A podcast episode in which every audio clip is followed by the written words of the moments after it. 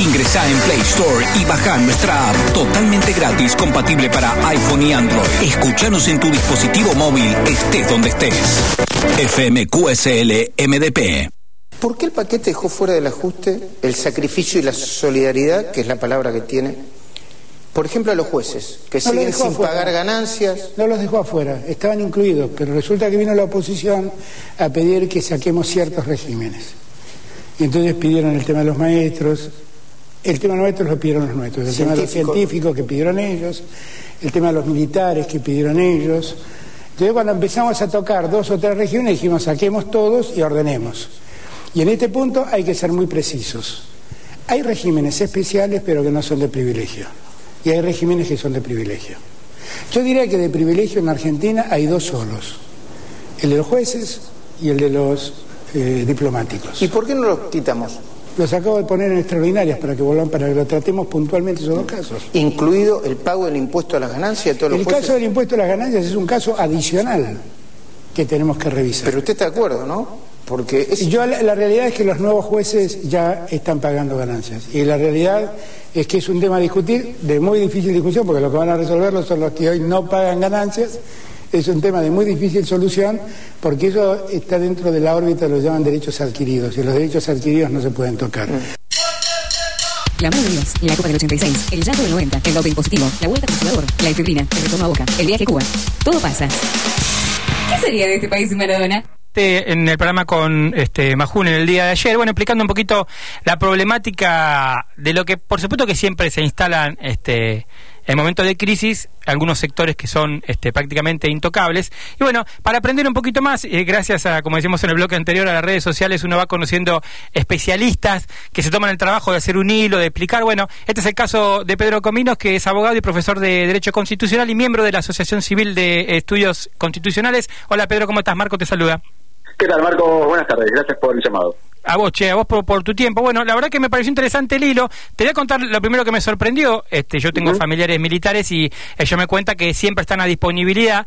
Y cuando vos contás que uno de los argumentos por los cuales este, la jubilación tiene que ser igual a su salario este, estado activo es porque justamente pueden volver a hacerlo. Bueno, me gustaría que me expliques un poquito eso y de paso también nos cuentes, este, no te digo todo el hilo, pero este, eh, tratar de, de entender por qué hay cierta dificultad cada vez que se ha querido este, modificar o, o intervenir la jubilación del Poder Judicial. Bueno, mira, en realidad con la cuestión de las jubilaciones hay, hay dos grandes discusiones. Una es la discusión sobre la generalidad del sistema jubilatorio y la otra es sobre los regímenes especiales. En el caso de los jueces y a partir de una serie de legislación, esto se está extendiendo al resto de los empleados del Poder Judicial, pero en principio, en el caso particular de los jueces, hay una larga tradición legislativa, son sucesivas leyes que existen por lo menos desde la década del 60 y quizás de antes también, yo no soy un experto en, en la historia de esa regulación, pero al menos de la década del 60, que establece que hay un régimen especial de jubilaciones para los jueces y dentro de ese régimen especial está contemplada la posibilidad de que si hubiese alguna vacante que hay que cubrir, el juez jubilado puede ser llamado a cubrir esa vacante. Entonces hay, hay un sistema completo, digamos, que de alguna manera trata de asegurar una jubilación parecida. ¿Con qué criterio? Con el criterio de si al juez lo podemos tentar para que vuelva a, a trabajar eh, con una remuneración muy superior a su jubilación, podríamos ejercer presión sobre esos jueces jubilados para tentarlos a volver a la actividad Mm. y de esa manera que pierdan su independencia. ¿no? Esta es una primera, una primera lectura. Claro. Después la Corte, más allá de este criterio que es el criterio tradicional, lo cierto es que la Corte defiende el régimen especial y la intangibilidad del régimen especial. Esto quiere decir que no puede disminuirse las jubilaciones que perciben los jueces ya jubilados eh, a, a partir de nueva legislación, la defiende con una idea de que el juez tiene que estar tranquilo en su en su oficina y que si existiera la posibilidad de que se alterase su jubilación, de que se redujera su jubilación, entonces habría se abriría una ventana o una puerta para que el poder pueda condicionar a los jueces a que tomen ciertas decisiones bajo amenaza de jubilarlos o bien bajo la amenaza de un cambio futuro de las jubilaciones, forzar a jueces que están cerca de la edad de retiro a jubilarse para generar vacantes y que el gobierno pueda designar a nuevos jueces. Claro. No, esta es la, la lógica tradicional. El, el gran problema en Argentina es que esta lógica de, de protección de, de las jubilaciones de los jueces digo que en principio está, está es bien intencionada, es para garantizar la, la, independencia del Poder Judicial, fue generando un desfasaje entre la situación de los jueces jubilados y el resto de los jubilados. A pesar de que el resto de los jubilados también tienen protegidas sus, sus garantías a nivel constitucional, hay una garantía básica que es la de la movilidad, que establece que los jubilados tienen que mantener una jubilación que guarde una proporción razonable con el salario de las personas en actividad. Mm. Pero este es, digamos, el, el, salto que a lo largo de nuestra historia se, se fue dando en desmedro del sistema general jubilatorio. Claro, o sea que es interesante porque asimismo este, esta idea de, digo porque pasa a cualquiera que tiene un compañero que se está por jubilar, eh, le empiezan a agarrar como los temores, uy, ¿cuándo voy a cobrar la jubilación primero? Que a veces claro. este, puede tardar de tres a seis meses o hasta un año, y después, ¿qué tan distinto me va a venir de mi salario habitual? Porque uno supone que también cuando te jubilas, no solo que te gustaría disponer de la plata para poder hacer algún viejecito y demás, sino que empiezan a aparecer remedios que por ahí no estabas tomando y que ahora con la edad vas Totalmente. a empezar a tomar y demás, obviamente que te cambia la película. Ahora, hay muchos jueces que usan el argumento de la jubilación para zafar del juicio político, por ejemplo. Ahí tenemos como una trampita, ¿o no? Eh, bueno, en realidad acá el, el, la cuestión es la siguiente. Bajo la legislación que está vigente en la actualidad, si a vos como juez o, o, magistrado te hacen un juicio político y te destituyen por mal desempeño, mm. entonces vos perdés el beneficio de la jubilación especial. No perdés la jubilación genérica, la, no perdés el acceso al sistema general, pero sí perdés el acceso a la jubilación especial. Lo perdés porque mm. perdés ese estado de, de, judicial permanente, ¿no? Porque no podés, si te destituyeron, claro. no podrían llamarte, estando destituido, a que cubras un, una vacante en, en ese supuesto que, que los jueces jubilados sí pueden cubrir. Bien, bien. Y, y, bueno, y en cualquier caso, este, vos también decís, bueno, eh, leí por ahí uno de los tweets, en realidad también figura como una moneda de intercambio en estas cuestiones de después poder disponer de alguna manera de, la, de toda la demás masa jubilatoria para hacer algunas manipulaciones y algunas cosas que explican este, el maltrato que tienen los jubilados históricamente, eh, uh -huh. decir, bueno, a ustedes no lo tocamos, pero esta suerte de constitucionalidad, vamos viendo cómo lo solucionamos.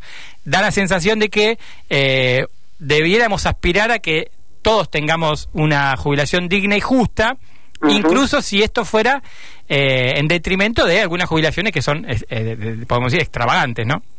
Sí, sí, a ver, digamos, la realidad es que, es acá ya entramos en una discusión distinta que es la discusión de cuánto tienen que ganar los jueces. Yo creo que los jueces tienen que ganar muy bien por, por muchas razones, este, para garantizar que tengamos buenos jueces, para asegurarles un nivel de vida decoroso que evite que se tienten frente a, a la posibilidad de corrupción, por muchas razones. Y obviamente un juez que cobra muy bien va a tener después, en principio, si todo saliera bien, si tuviéramos un buen sistema jubilatorio, un juez que cobra una, un buen salario, después va a tener que tener una buena jubilación, ¿no? Esto parecería que es la, la lógica. Lo que tenemos que, que propender, lo que tenemos que tratar de pensar, es que tiene que haber un cierto nivel de, de igualdad en el sentido de hay mucha gente que cobra muy bien y después su jubilación no refleja ese, esos ingresos que tuvo estando en actividad. Mm. Y hay gente que quizás tampoco cobra tan bien, tendría un sueldo promedio, y su jubilación tampoco va a reflejar el ingreso que tuvo mientras estuvo en actividad. Y en cambio, los jueces sí tienen garantizado eso. Entonces, parecería que no tendríamos que atacar la lógica con la cual se maneja la jubilación de los jueces, sino que tendríamos que empezar a pensar un sistema en el cual efectivamente todos tengamos eh, el mismo, lo que hoy es un privilegio que gozan únicamente los jueces, ¿no? Este sería la, la batalla que hay que dar. Claro, Por supuesto, vos, en un marco de, de, sustentabilidad. Sí, pero vos, vos pensémoslo así, ¿no? Digamos, hoy un trabajador estatal cobra 20% menos que este hace cuatro años, ¿no? Que fue la, la, pérdida que se estimó. Sí. Ese, ese número a los jueces, ¿en cuánto se le modificó? Porque, ah, ¿qué pasa? Eh, recién hablamos en el bloque anterior, un trabajador activo le paga la jubilación al pasivo. Pero sí. probablemente puede haber pasivos que hayan tenido mejor sueldo hace cuatro años que los que hoy tiene el, el, el activo. Entonces, eh, la plata que para disponer es menor. En cambio, los jueces, eh, entiendo yo, siempre sigue estando estable porque, o en todo caso va mejorando su salario eh, contra el reloj de lo que es este el trabajador común, o ellos también han sufrido alguna baja eh, importante. No digamos, hay, hay una problemática que tiene que ver con la, el, eh, cuando vos tenés un contexto de inflación muy alta, mm. la forma de alcanzar la inflación es ir dando incrementos a lo largo del tiempo para mantener el poder adquisitivo de la remuneración. Entonces, en, el caso de los jueces, yo honestamente no, no, tengo la medida eh, mm. de, de, cuánto ganaron o perdieron.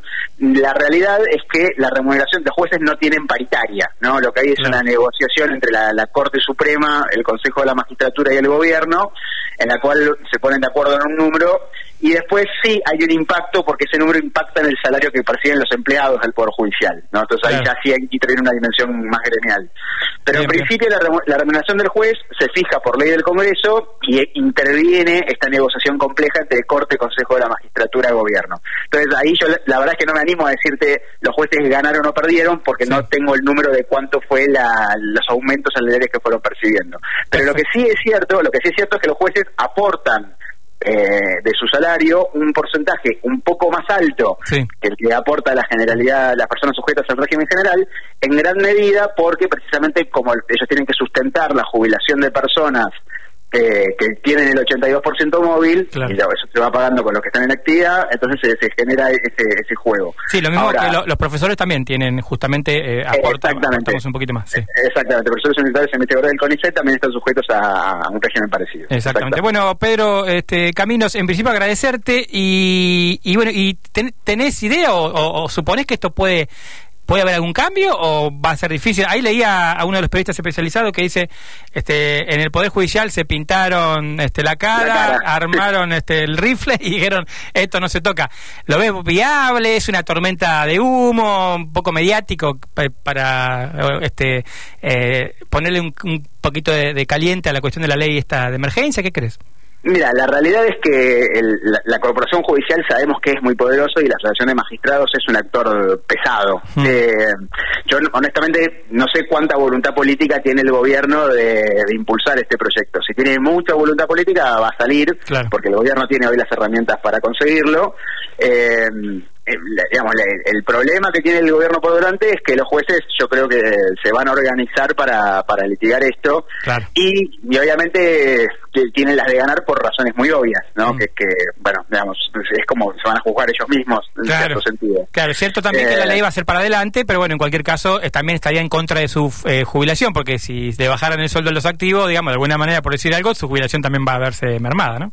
Sí, digo, aparte hay que pensar en, digamos, eh, los que se están por jubilar, que seguramente iniciarán acciones, y después hay que pensar que, digamos, el Poder Judicial está integrado por gente que se conoce de hace muchos años, que mm. tienen vínculos, son amigos, eh, relaciones, y es muy probable que haya algún tipo de, acuerdo más amplio, más allá de los que vayan a ser afectados en el corto plazo. Genial. Bueno, eh, Pedro, agradecido por estos minutitos para Todo Pasa Mar del Plata, este, un gustazo y bueno, que tengas un gran año, ¿eh?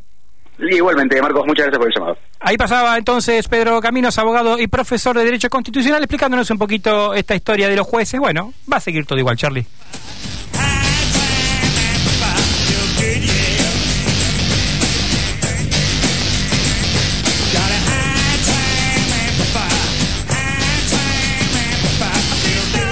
Argentinos y argentinas, estoy, estoy caliente porque Estoy en una situación muy comprometida con el país, pero vamos a salir adelante, ¿eh?